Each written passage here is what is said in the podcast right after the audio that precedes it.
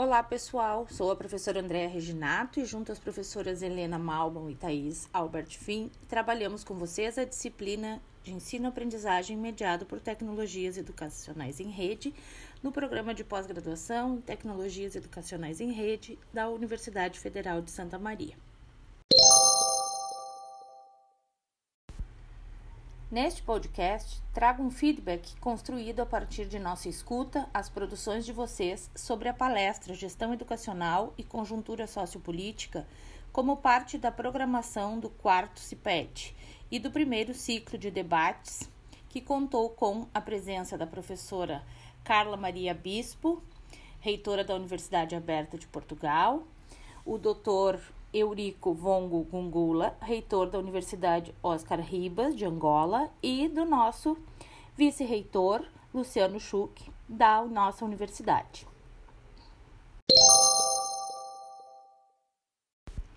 As nossas reflexões aqui estão pautadas nos critérios e nos encaminhamentos disponibilizados na atividade, o que significa que estamos avaliando em termos de conteúdo o domínio do tema abordado a partir das interrelações estabelecidas com os conteúdos trabalhados na disciplina, delimitando o diálogo de vozes autorais.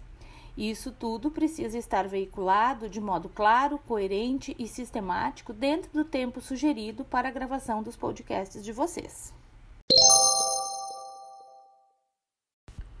Em termos de utilização da ferramenta, partimos da função social do podcast e de como ele se organiza tendo em vista o público para o qual nós estamos produzindo material. Assim, vamos avaliar o uso dos recursos dessa ferramenta, como esses recursos foram articulados em torno das vinhetas, das trilhas e em termos de complementação estética. Então, temos dois olhares: um olhar sobre o conteúdo e do domínio do conteúdo e da interrelação com os conteúdos trabalhados na disciplina, com as leituras e a voz dos participantes desta, deste evento, e a questão estética. Vamos ao feedback?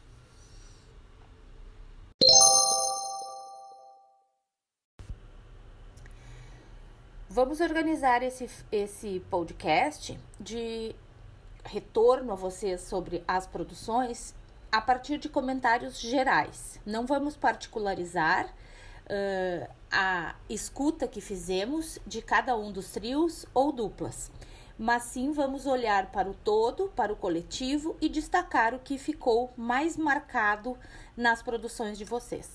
Então, pensando nessas questões advindas das produções de vocês, nós vamos construir um feedback geral.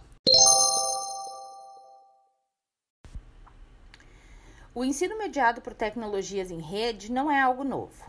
Entretanto, diante desse contexto que nos foi imposto pelo distanciamento social em virtude da Covid-19, muitas reflexões foram se constituindo em torno da possibilidade e do lugar que este tipo de ensino tem ocupado no contexto social. Assim, a necessidade de pensarmos novas práticas relativas ao ensino, à aprendizagem, à avaliação elas ecoam em um cenário em que o ensino presencial e distante das tecnologias é de maior consenso. Ainda que a gente não tenha uma definição unânime para como denominar ensino remoto neste tempo de pandemia, municípios, estados e União, em diversos contextos, em diversos cantos deste mundo, fizeram, construíram instruções normativas, decretos, a fim de normatizar, de legalizar esta, este tipo de ensino, né? Que a gente não sabe se chama de tipo, de modalidade, enfim, uma vez que ele nunca esteve previsto na educação.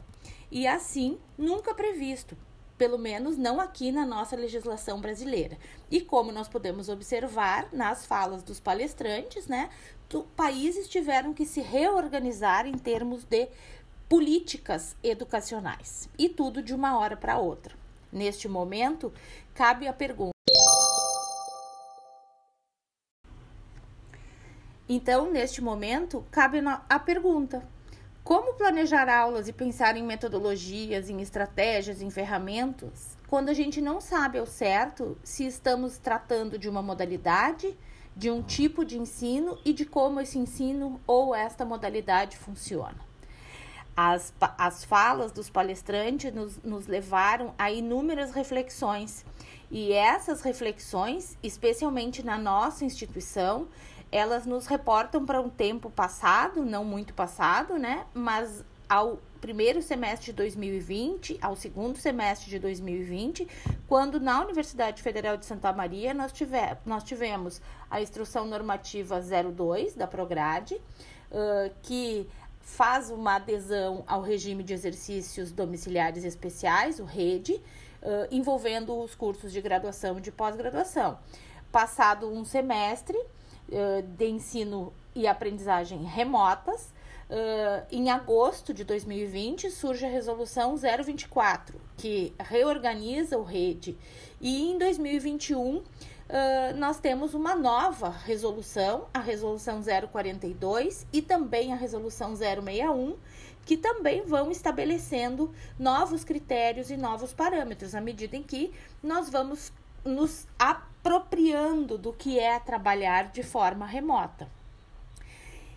Muitos materiais nesse sentido foram produzidos por várias instituições, dando pistas de como nós poderíamos nos organizar em torno desse ensino remoto emergencial. Né? E muitos acabaram confundindo o ensino remoto emergencial com educação à distância. Uh, é importante a gente pensar que são uh, formas de ensinar diferentes, né? Uh, o ensino remoto emergencial ele é temporário, emergencial, ocorre em diferentes níveis de ensino por instituições educacionais no mundo inteiro, para que as atividades acadêmicas e escolares não fossem interrompidas totalmente, né? Então, Alguns autores remontam que remoto significa distante no espaço e se refere a um distanciamento geográfico. O ensino é considerado remoto porque os professores e os alunos estão impedidos por decreto de frequentar instituições de ensino para evitar a disseminação do vírus. E é um ensino emergencial, por quê? Do dia para a noite, o planejamento pedagógico para o ano de 2020 teve que ser engavetado quando já estávamos com tudo organizado. E pensando no, na educação à distância, que é um dos pontos fortes né, uh, de Portugal, uh, trazido pela reitora da Universidade Aberta de Portugal, que tem uma cultura e uma tradição importante nessa área. Nós temos no Brasil uma definição por meio do decreto 9057 de maio de 2007, que regulamenta uh, o artigo 80 da Lei 9394 da LDB e que traz a educação à distância como uma modalidade educacional, na qual a mediação didático-pedagógica, especialmente né, nos processos de ensino e aprendizagem, ocorre com a utilização de meios e tecnologias da informação e da comunicação. Conta com pessoal qualificado, com políticas públicas de acesso, com acompanhamento e avaliação compatíveis, né? E desenvolva a partir disso tudo, tem como meta, então, o desenvolvimento de atividades educativas uh, para estudantes que estejam em lugares e tempos diversos.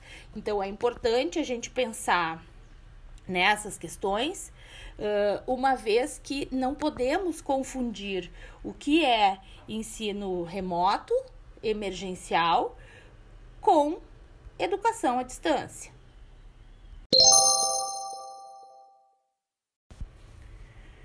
Neste sentido, então, uh, não estamos fazendo educação ou ensino à distância, mas praticando neste momento o ensino remoto emergencial, né?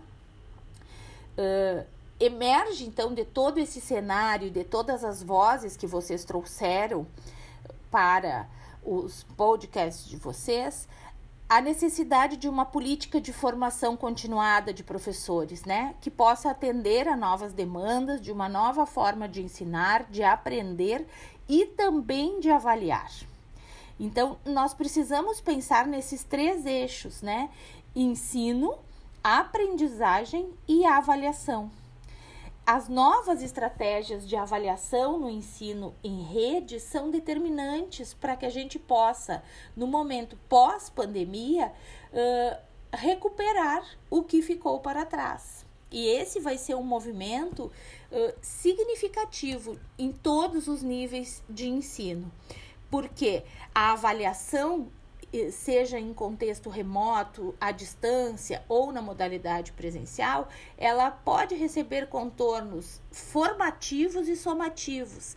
E é nós precisamos pensar que é a partir da avaliação que nós conseguimos estabelecer os critérios de qualidade, né? O que queremos daqui para frente a partir do contexto, do cenário uh, que nós temos e que nós uh, encontramos ou até que nós construímos ao longo desse período pandêmico.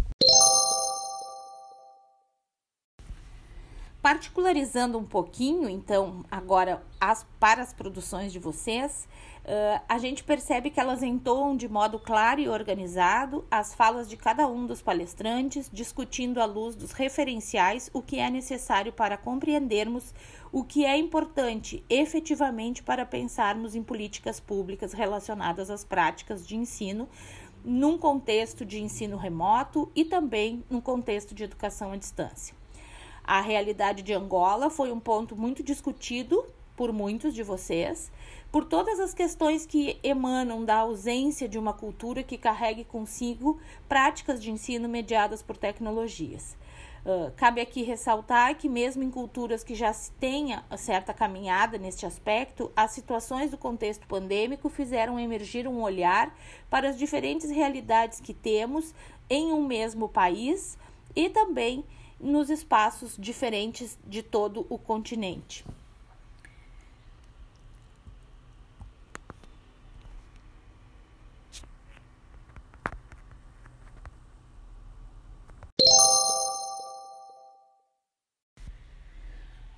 Muitos de vocês também uh, trouxeram questões relevantes sobre a integração de políticas públicas para uma educação de quarta geração, né? Referindo questões advinda da fala dos participantes que pontuaram diferentes contextos. Um, e muitos de vocês finalizaram com questões importantes que evocam o ensino híbrido e a permanente formação de alunos e professores. As produções contextualizam o tema uh, central da, da palestra. Uh, as interações foram produzidas de modo dialógico, né? Vocês conseguiram fazer é, esse olhar dialógico, construir essa voz, né? Que, que reitera a fala dos palestrantes, fazendo um entrecruzamento, uma interlocução com as leituras que nós estamos realizando na disciplina. Uh, para além disso, em termos de estética, né, vocês usaram recursos sonoros, muitos usaram música, som como pano de fundo, outros fizeram uso desse pano de fundo e também fizeram segmentações com transições, com sons legais que deram um tom diferente, né, uh, deixando o podcast com uma escuta agradável. Uh, pensar também em questões que emergem, né? Das, das diferentes realidades, comparando Portugal, Angola e Brasil, nos traz um panorama, né?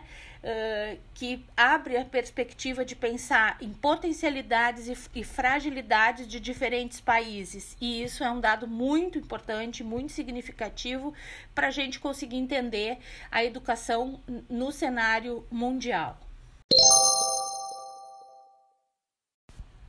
E para a gente não se alongar muito uh, e pensar uh, um pouco mais sobre o nosso contexto, se olharmos a nossa instituição, uh, por mais que nós já tenhamos uma caminhada, como foi referido pelo professor Luciano Schuch, em cursos na modalidade à distância, a gente percebeu sim muitas fragilidades né, no processo do ensino remoto emergencial.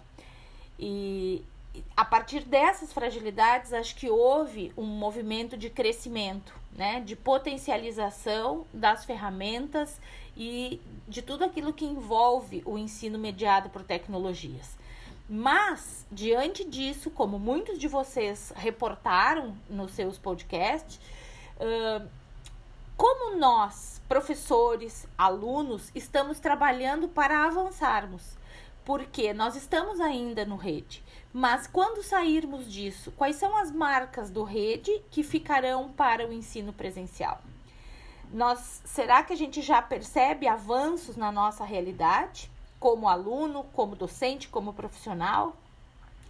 Uh, as ideias que a gente escuta advindas dos podcasts de vocês reiteram pontos e incrementam reflexões a partir da transição vivenciada por todos nós no âmbito da educação mediada por tecnologias a partir de diferentes repercussões em cada um dos nossos contextos, né? Educação básica tem um resultado, ensino superior tem outro resultado, em Santa Maria nós temos um resultado, em Porto Alegre temos outro, em São Paulo outro, em Portugal e em Angola, e nos Estados Unidos, e em Londres temos também outros, né? Porque tudo depende do contexto e da relação que atores do processo de ensino e de aprendizagem já tinham antes em relação às tecnologias educacionais em rede.